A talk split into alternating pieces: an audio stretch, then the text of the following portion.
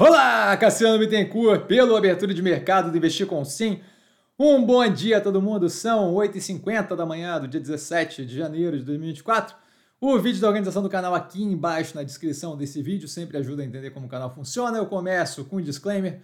O que eu falo aqui nada mais é do que a minha opinião sobre investimento, a forma como eu invisto não é de qualquer forma, modo, em geral, indicação de compra ou venda de qualquer ativo do mercado financeiro. Isso dito, Fechamento de ontem negativo para o portfólio, volume misto com desespero seletivo ali, não vejo qualquer racional.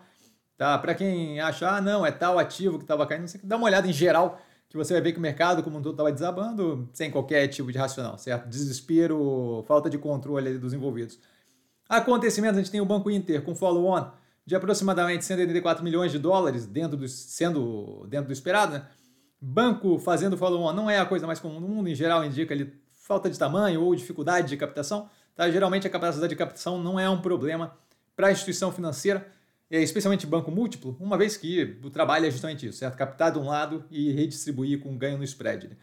Gol informando que atua com stakeholders, com os, os participantes relevantes da operação da companhia para reestruturação financeira, sem confirmar ou negar qualquer possibilidade de recuperação judicial, o que justamente indica que talvez a fonte lá que foi encontrada pela Folha de São Paulo tenha de fato razão e que aquilo ali seja uma opção é, dentro do, dos livros aí, da, da, das possibilidades, uma vez que não foi negada veementemente, certo? A MRV se pronunciando com relação a rumores de mudança de guidance, está colocando como infundado e inverídico isso pela provocação da CVM, que questionou ali com relação à matéria. Aliás, a CVM trabalha bastante questionando com base em matéria divulgada na mídia. Em alguns casos, em outros casos, ela simplesmente faz vista grossa, se vê uma vergonha no Brasil.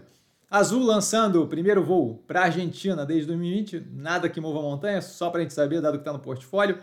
PIB da China divulgado pelo governo, e aí é importante lembrar, pelo governo, um pouco de ceticismo, olhar com um pouco de crítica ao, ao dado, o dado. Um pouco acima do projetado, 5,2% versus 5%, 5 estimado tá? sobre uma base já ajustada para baixo, sobre uma base de crescimento muito pequena, então assim, e com a ajuda de, do, dos gastos do governo. Então, basicamente, ele continuando a dar um indicativo de arrefecimento contínuo na, na, na economia chinesa, que deve eventualmente afetar, afetar o minério, como a gente vem falando. Os Estados Unidos atacando os Houthis no Iêmen, novamente agora em estruturas de lançamento de mísseis antinavais, tá? basicamente surface to, to, to naval ships, imagino, é, de, de, de superfície para é, alvos navais ali. Tá? Continuo não vendo escalada, basicamente ali, justamente o, o, o contínuo ali ajuste da operação, tentando evitar que continuem paralisando ali o Mar Vermelho como rota de comercial. Tá? Governo tentando emplacar o Manteiga no conselho da Vale, vejo como marginalmente negativo para a operação, uma vergonha para o governo, mas não é como se tivesse grande expectativa. Para a operação, marginalmente negativo.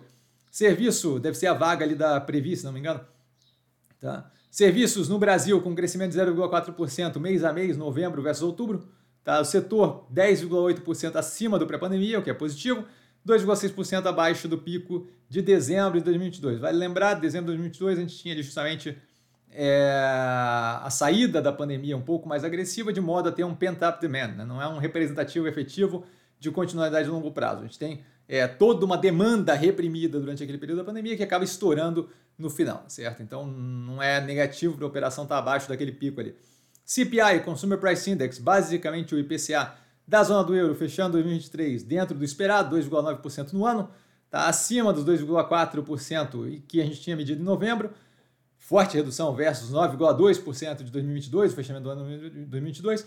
E mais importante, ele com redução considerável no núcleo, que é tirando as partes mais é, voláteis e justamente focando ali na parte mais estrutural da economia. Veja como uma continuidade aí do arrefecimento da inflação da zona do euro, que deve justamente culminar eventualmente em redução paulatina dos juros.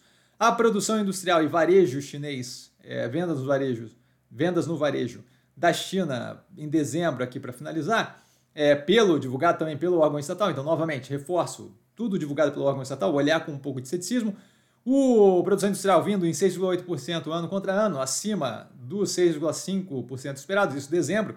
Tá? O varejo também de dezembro, 7,4% ano contra ano, abaixo do 7,7% esperado. Vale lembrar que o quê? É, as expectativas aqui já vinham bem deprimidas. Então eu estou é, acima ou abaixo de um esperado, que já não era um grande esperado.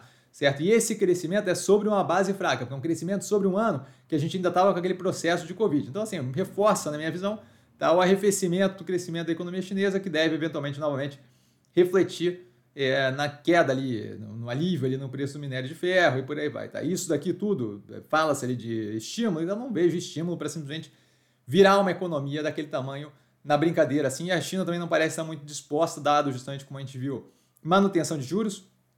Tá? E, então, assim, vejo continuidade do que a gente vem falando aqui. Ativos que eu estou observando mais de perto, com base no fechamento de ontem, virtualmente tudo do portfólio. Se não me engano, a BR Partners foi uma que deu uma estourada, mas já vinha com preço deprimido, então entra no pacote junto. Tá aí dúvida? Dúvida estou sempre no Instagram, com sim. Só ir lá falar comigo, não trago a pessoa amada, mas sempre lá tirando dúvida. E vale lembrar que quem aprende a pensar bolsa opera como um mero detalhe. Um grande beijo a todo mundo e nos vemos aí durante o dia. Já tem uma cacetada de short reel aí no canal para a galera dar uma olhada. Valeu, galera. Beijão!